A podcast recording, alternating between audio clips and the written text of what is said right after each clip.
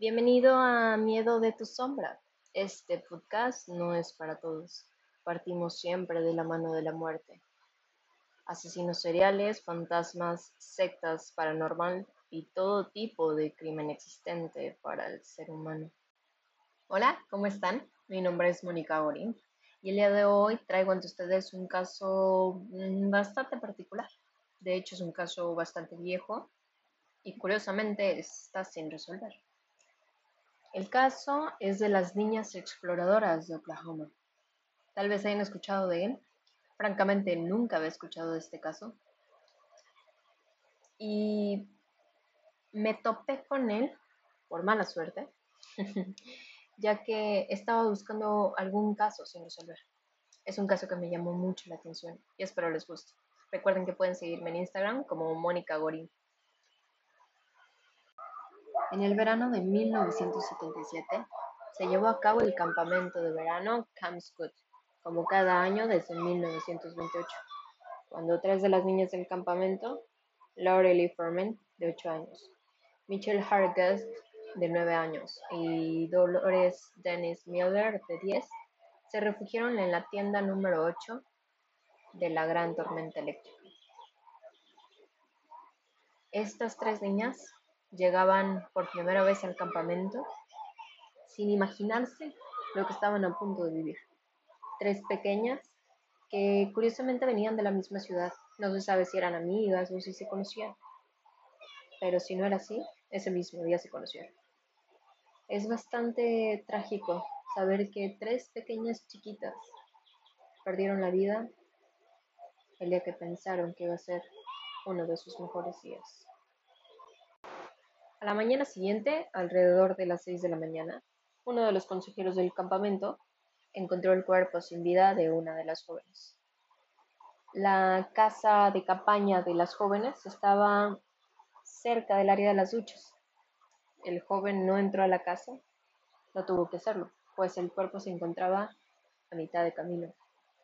Se topó con un saco de dormir, al ver más de cerca, estaba el cuerpo sin vida de una de las niñas. Esta niña era de la tienda número 8. Al revisar el sendero cercano del campamento, se encontraron los otros dos cuerpos de las niñas de la misma casa. Quiero platicarles un poco del campamento, ya que este tenía más de 50 años al servicio de las niñas de Oklahoma. Las tiendas estaban divididas por secciones. Quisiera poder explicarles un poquito del mapa, pero la verdad es que está algo confuso. Eh, lo importante es que se separa por secciones. Las comunas de casa se, dividen por nombres. Está la Cherokee, Comanche, Kiowa, Awander y Kiowa. Esta última era la más alejada del campamento, más cercana a la avenida donde las tres niñas dormían. Además de eso, estaba una oficina de dirección, la casa de los cuidadores, alberca, granero, arroyo, etc. La dirección en este tipo de campamentos siempre es por personas adultas y totalmente responsables del campamento, a diferencia de los cuidadores, que suelen ser adolescentes, que solo son un par de años más jóvenes que las niñas que cuidan.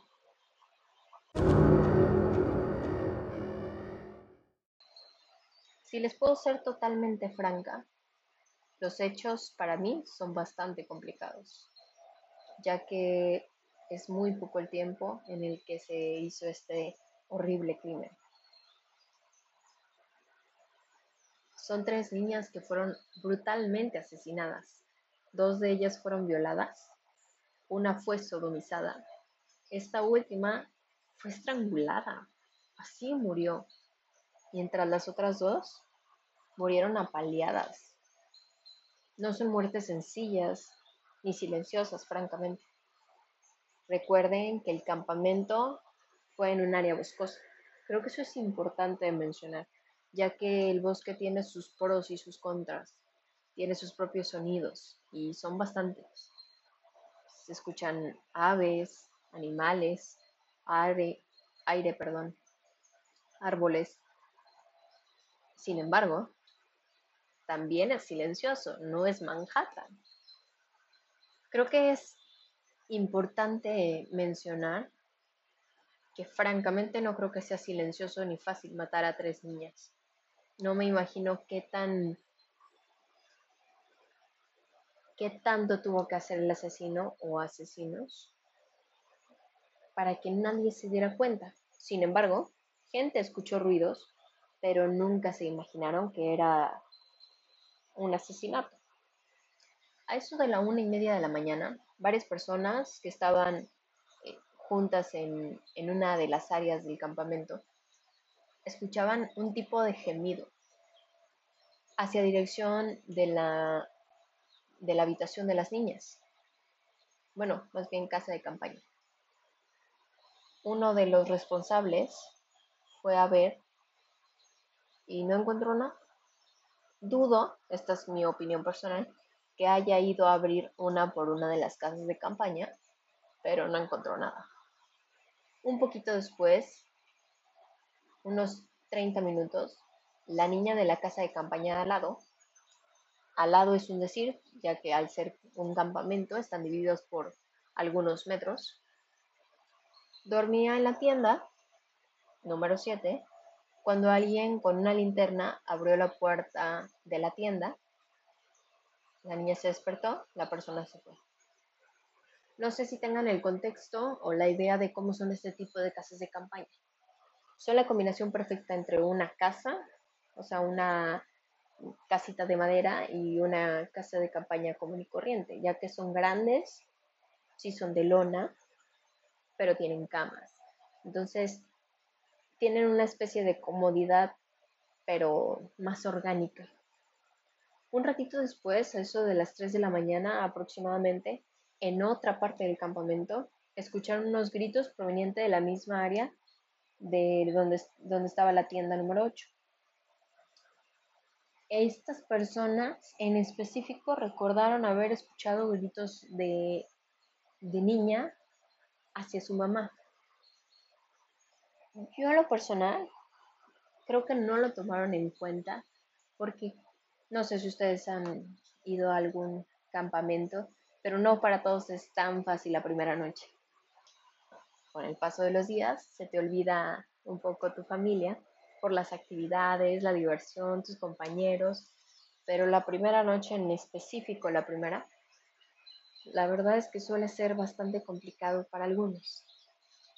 Entonces, yo creo que si lo pienso como adulta, y tal vez como, como responsable, si yo hubiera escuchado un grito hacia una, una mami o un papi, hubiera ido a, pues a consolar o apoyar, tal vez no estaba pasando un buen momento.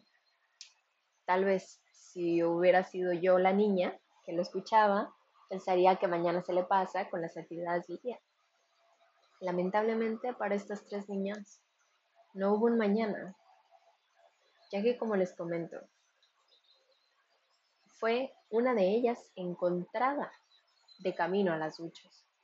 Por eso les digo que para mí me es complicado el entender cómo fue, cómo fueron los hechos, ya que una fue encontrada a unos metros de su casa de campaña y las otras dos todavía mucho más, una aproximadamente a unos más de 10, 15 metros y la otra todavía lo doble.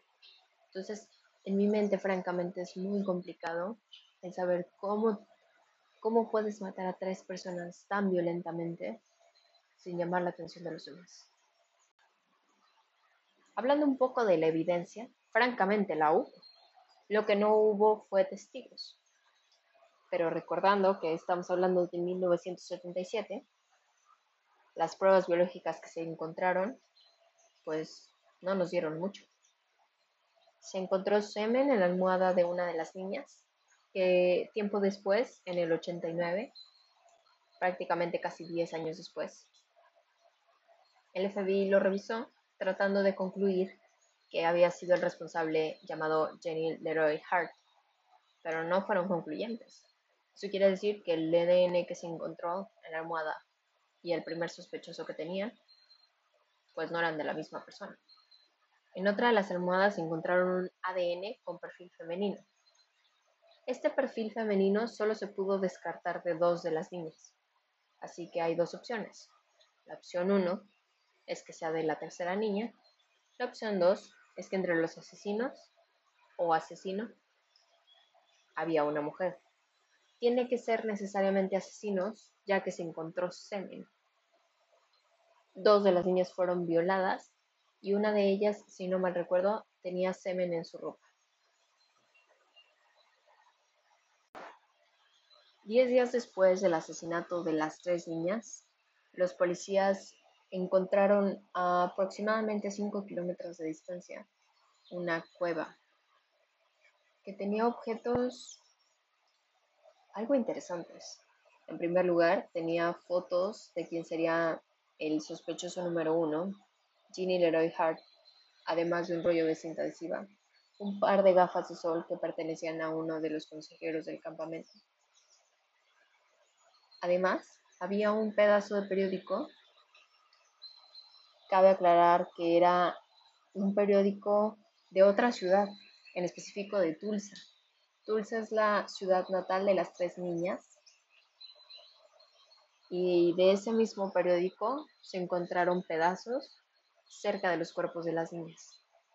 Esto empezó a abrir un, un panorama distinto para la policía, creyendo que no había sido pues un asesinato al azar. Tal vez ya las estaban siguiendo o, tal vez ya se, se tenían en la mira estas tres pequeñas. Todos en algún momento hemos escuchado de un caso que llama bastante la atención de los medios y la policía se siente en la obligación de encontrar al culpable, cueste lo que le cueste. En parte la aparición social y francamente pues que el crimen, el crimen es horrible. Ginny Leroy Hart había estado en el momento de los, de los hechos prófugo de la justicia ya que se había escapado de la custodia de la policía en 1973, cuatro años antes de los asesinatos. Él había estado preso, también era una joyita de persona, ¿eh? por secuestrar a dos mujeres embarazadas y violar a, una de las mujeres embarazadas. Cuando se escapó, duró bastante tiempo, francamente, fuera del radar de la policía. Después de que mataron a las niñas, la fuerza del orden inmediato sospechó dejar realizaron una búsqueda masiva en los alrededores del campamento, en un esfuerzo por capturarlo. Aproximadamente 10 meses después del asesinato, un aviso llegó a la policía, a una cabaña del condado de Cherokee. Ahí Hart fue arrestado el 6 de abril de 1978. Hart fue juzgado por los asesinatos de las niñas, pero un jurado lo declaró inocente. Sin embargo, regresó a prisión ya que estaba como prófugo. La verdad es que el jurado lo encontró inocente porque no había una sola prueba en contra de él. La única prueba es que en la cabaña, no es cabaña, perdón, en la cueva que estaba lejos, se encontraron fotos de él francamente dudo que él haya podido explicar por qué es que estaban esas fotografías de él en un lugar tan pues poco habitual. Pero yo quiero pensar que la policía actuó hacia él en específico por una necesidad absurda y totalmente entendible de resolver el caso con la inmediatez. Porque no veo la conexión entre que su fetiche o gusto, no sé cómo llamarlo, que no sea tan perturbador, sea por mujeres embarazadas, si quieras violarlas, si quieras secuestrarlas, porque lo hizo dos veces. cómo cambia tan volátilmente a matar con tanta hazaña a tres pequeñas niñas. Hubieron otros posibles, pero la verdad es que nunca pasaron del primer chequeo de la policía. También se llegó a mencionar que cuatro hombres pudieron haber matado a las niñas. En 1989, el reverendo Gerald Mainery se puso en contacto con las autoridades para decirles que pensaba que cuatro hombres eran responsables de acabar con las niñas. Proporcionó a la fuerza del orden público los nombres de dos de las personas que, según dijo, mataron a las niñas. Aunque los funcionarios investigaron, la información proporcionada por el reverendo no pudieron vincular a los hombres.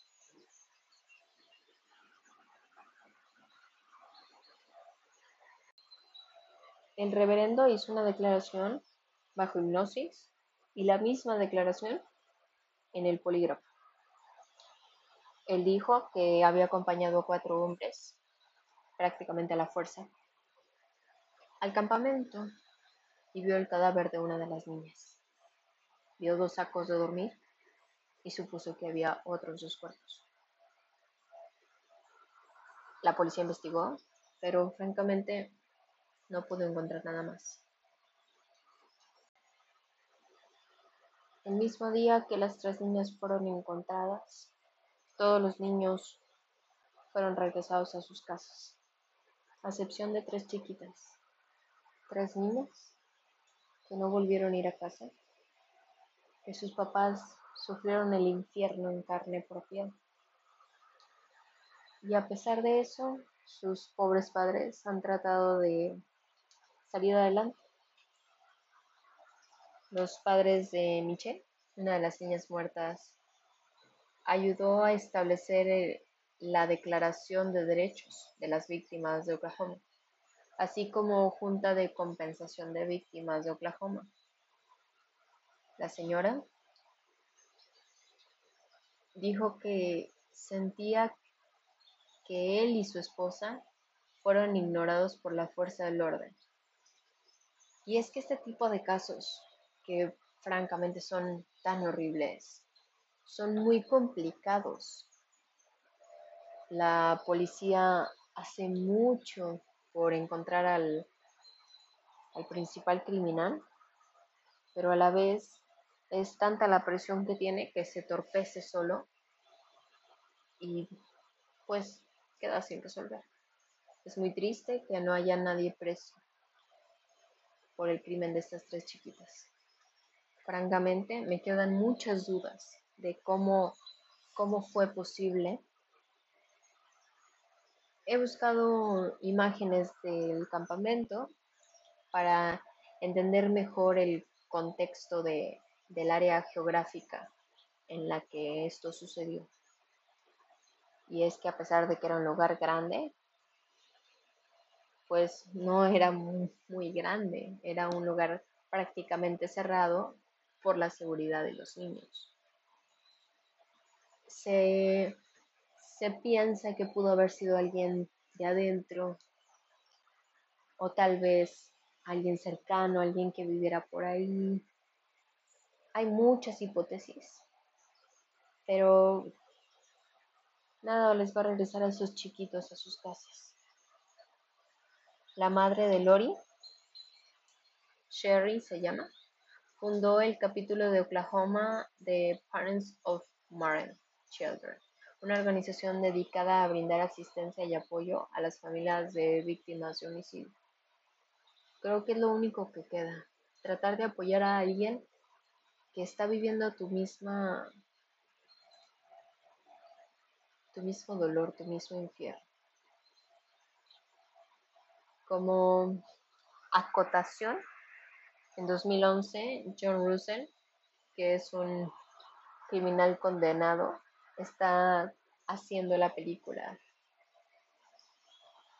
Este señor, que fue condenado por malversación de fondos y fraude con cheques, anunció que estaba haciendo Candles, una película sobre los asesinatos de Cam Scott.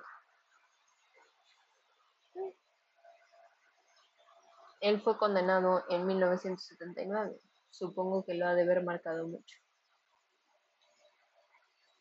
Dice que uno de sus compañeros de prisión, Kelly Lee Millers, confesó los asesinatos.